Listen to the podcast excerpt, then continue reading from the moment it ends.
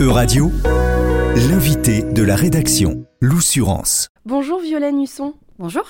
Vous êtes responsable des questions genre et protection à la CIMAD, une association nationale qui défend les droits des personnes réfugiées et migrantes, avec notamment des permanences juridiques un peu partout euh, sur le territoire français. Vous faites aussi du plaidoyer politique. Début février, la CIMAD a coécrit un rapport faisant 90 propositions pour améliorer la situation et les droits des mineurs isolés. Est-ce que déjà vous pouvez peut-être nous donner une petite définition, expliquer aux auditeurs ce que c'est les mineurs isolés étrangers? Alors, un mineur est un enfant de moins de 18 ans. Isolé, c'est parce qu'il n'a pas de parents ou de représentants légal euh, sur le territoire français, là où il habite. Euh, et étranger, c'est qu'il n'a pas la nationalité française. Il y en a beaucoup sur euh, le territoire français. Est-ce que la CIMAD a des estimations? On n'a pas de chiffres clairs sur le nombre de mineurs isolés sur le territoire français. on sait qu'en 2022, il y en a eu un peu plus de 14 000 qui ont été confiés à l'aide sexuelle à l'enfance par décision de justice. Pourquoi la CIMAD a-t-elle coécrit ces 90 propositions pour une meilleure protection des mineurs isolés euh, Mineurs isolés qui ont des droits lorsqu'ils sont sur le territoire euh, français, ils ont des droits à l'éducation, au logement, euh, lorsqu'ils justifient notamment de leur minorité avec des papiers, en, passant des évaluations auprès de l'aide sociale à l'enfance. Alors la CIMAD avec ses associations partenaires euh, ont un constat similaire, assez terrifiant, sur le fait que euh, des enfants en France, parce qu'ils sont étrangers, parce qu'ils sont isolés sur le territoire français, n'ont pas accès à leurs droits et aux besoins fondamentaux. C'est-à-dire que ce sont des enfants qui vont avoir beaucoup de mal à être scolarisés, qui n'ont pas forcément un hébergement, euh, qui vont pas avoir forcément de suivi social, qui se retrouvent à la rue euh, et qui vont avoir beaucoup de mal à reconstituer leurs documents d'état civil, donc pour avoir euh, des documents qui prouvent leur âge, leur nom, leur nationalité, etc. Donc ce sont des enfants qui se retrouvent dans des situations complètement hallucinantes au regard des besoins d'un enfant. Euh, et ce constat terrifiant a amené ces associations à coécrire un rapport en disant il est possible d'avoir une autre forme de protection de l'enfance, y compris pour ces enfants étrangers. Donc la situation est alarmante et un des outils qu'on a pu trouver, c'est de se dire plus on est nombreux à porter des revendications communes, plus on a de chances d'être entendus par euh, les institutions, par les décideurs politiques, par les administrations, pour que enfin les enfants étrangers soient pris en charge et accompagnés comme il se doit pour des enfants de leur âge. Et alors vous avez écrit euh, ce, ce rapport, coécrit avec euh, quel type d'association, quel type de partenaire? Alors le rapport a été coécrit avec des associations comme le Secours catholique, qui est comme la CIMAD avec des permanences un peu partout sur le territoire français, mais également avec UNICEF France, euh, le GISTI, qui est une association euh, très importante en termes d'accès et de revendication aux droits, qui fait pas mal de formations et de documents euh, sur les droits des personnes étrangères, mais également l'ADJAM, qui est une association francilienne, et Infomi, qui est une plateforme ressource pour les mineurs isolés étrangers sur le territoire français. Et parmi les autres associations partenaires, il y a également aussi Médecins du Monde, bien entendu. Et qu'est-ce qu'on retrouve dans, dans, ces 90 propositions? Est-ce que vous pouvez nous citer les plus emblématiques Une des recommandations phares du rapport, c'est de remettre euh, le juge des enfants au centre de toute la procédure euh, de prise en charge de ces enfants, euh, notamment pour accompagner ces enfants dans la reconstitution des documents d'état civil. Parce que actuellement, au vu de la loi, un enfant qui n'est pas reconnu comme mineur et comme isolé par un département, en attendant le recours euh, et l'audience devant le juge des enfants, se retrouve sans rien et est considéré ni comme mineur ni comme majeur, donc euh, n'a accès à, aucune, euh, à aucun droit, y compris les droits les plus fondamentaux. Donc l'idée, c'était de proposer à ce que le juge des enfants ait un rôle central, notamment au moment de l'évaluation des enfants.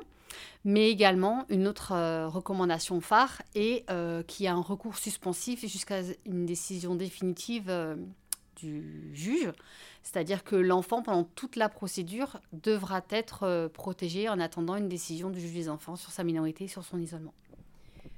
Est-ce que vous pouvez justement rappeler euh, comment ça se passe quand un mineur euh, isolé étranger arrive dans un pays de l'Union européenne et notamment en France, puisque ces, ces, mineurs, ils ont des droits Et vous avez évoqué notamment les recours, donc est-ce que vous pouvez peut-être clarifier la situation? La première grande étape, bien entendu, c'est le parcours migratoire euh, des enfants, qui sont très variés euh, en fonction des enfants, de leur pays d'origine, de pourquoi ils partent, est-ce qu'ils ont participé à leur parcours migratoire ou pas, etc. Et en arrivant euh, dans l'Union européenne, donc il va y avoir un franchissement de frontières supplémentaires qui ne va pas être simple. Donc on voit par exemple, et on constate par exemple à la frontière franco-italienne que des enfants tentent de passer en France et qui sont refoulés euh, par la police aux frontières en considérant qu'ils n'ont pas à passer, quand bien même euh, ils montrent des documents prouvant leur, euh, minorité. Donc voilà, un des premiers obstacles, ça va être le franchissement des frontières. Et donc ces pratiques, notamment de la police aux frontières, sont complètement illégales, mais sont monnaie courante aux frontières. Et ensuite, la première étape ensuite dans le, pro, process de l'évaluation et de la protection de l'enfance pour ces enfants étrangers, c'est de pouvoir être pris en charge, d'être accueilli en attendant qu'il y ait une évaluation. Donc il y a une première étape euh, de mise à l'abri qu'on appelle l'accueil provisoire d'urgence, en attendant qu'il y ait une évaluation sociale des enfants. L'évaluation sociale étant euh, un terme qui ne veut plus rien dire aujourd'hui, puisqu'en fait euh, on se retrouve surtout à prendre les datas des enfants donc, par le biais d'un fichier. Donc on va prendre ses empreintes, sa photographie, etc. Et donc au lieu d'être pris en charge par la sociale à l'enfance, il va être reconduit vers la préfecture. On va lui prendre ses empreintes. Donc c'est déjà une procédure qui euh, amène un certain nombre d'enfants à pas demander de protection. Et ensuite, il y aura une évaluation sociale, donc avec un certain nombre de critères, hein, tout est réglementé. Sauf qu'en fait, dans la pratique, ces évaluations, elles sont faites souvent à charge, avec peu de bienveillance, sans temps de répit pour que l'enfant puisse poser ses valises avant de pouvoir euh, expliquer euh, la chronologie de son parcours, comprendre les correspondances entre une année euh, en telle année de scolarité dans son pays d'origine équivaut à euh, une cinquième, par exemple, sur le territoire français. Euh, et puis ensuite, montrer qu'on est et mineur et isolé. Donc ça, ça va être l'objet même de l'évaluation sociale. et puis ensuite, si l'enfant est considéré comme mineur et comme isolé, euh, il ou elle euh, sera pris en charge, euh, donc du coup dans, la structure, enfin dans en tant que mineur pris en charge dans la protection de l'enfance, sauf qu'on voit de plus en plus des dispositifs spécifiques pour les seuls mineurs non accompagnés, donc avec des prix journées bien moins importants qu'un prix journée pour un enfant français. C'est-à-dire euh, un prix journée, ça va être euh, la, hum, le coût d'une prise en charge d'un enfant isolé euh, ne sera pas le même que le coût d'une prise en charge d'un enfant français placé à l'aide sociale à l'enfance. Et donc avec ces dispositifs spécifiques, on se rend compte que ben, l'accompagnement n'est pas le même. Quand vous avez un éducateur qui doit s'occuper de 125 enfants, c'est sûr qu'il ne peut pas être en mesure d'assurer le suivi social. Euh, il ne pourra pas aller voir régulièrement l'enfant. Il n'y aura pas forcément d'accompagnement sur la reconstitution des documents d'état civil. Il n'y aura pas d'accompagnement sur la demande d'asile, pas d'accompagnement sur la constitution du dossier pour faire une demande de titre de séjour au moment où il va devenir majeur. Donc voilà, ça va être des accompagnements qui vont pas être des accompagnements comme on les entend pour des enfants. Et puis ensuite, donc euh, il y a cette première phase donc de franchissement des frontières, puis ensuite de mise à l'abri, puis d'évaluation, puis de prise en charge, et à la fin il y a la sortie du dispositif de l'aide sociale à l'enfance euh, à partir de 18 ans, mais en fait depuis 2022, c'était le cas avant, mais depuis 2022 il y a euh, des possibilités, voire des obligations pour certains de pouvoir prétendre à un contrat jeune majeur, et donc du coup de pouvoir être accompagné jusqu'à leurs 21 ans.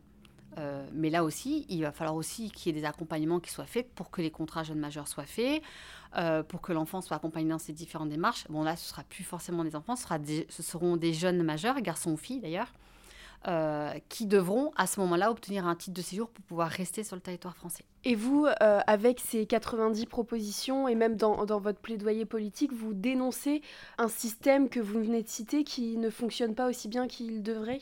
On souhaite par ce rapport qu'il y ait une véritable euh, politique publique de protection de l'enfance. On voit bien que la protection de l'enfance est défaillante, y compris pour les enfants français, mais pour les enfants étrangers euh, également. Et c'est pas l'arrivée des enfants étrangers qui fait qu'il y a des problèmes dans la politique de la protection de l'enfance. Euh, par contre, ce rapport, il a pour ambition d'être force de proposition, parce que on critique, les constats sont terrifiants, mais on propose des choses pour que ça change. Et donc effectivement, remettre le juge, par exemple le juge enfant au centre des évaluations, ça va permettre de s'assurer que euh, les enfants ne seront plus évalués juste euh, de par leur physique ou de par leur comportement, mais bien à l'égard d'éléments objectifs comme des documents d'état civil. Encore faut-il accompagner ces enfants pour qu'ils reconstituent leurs documents d'état civil, ce qui n'est pas possible pour tous les enfants. Merci beaucoup Violaine Husson, donc responsable des questions genre et protection à la CIMAD d'avoir répondu à mes questions. Merci à vous. Euradio vous a présenté l'invité de la rédaction. Retrouvez les podcasts de la rédaction dès maintenant sur euradio.fr.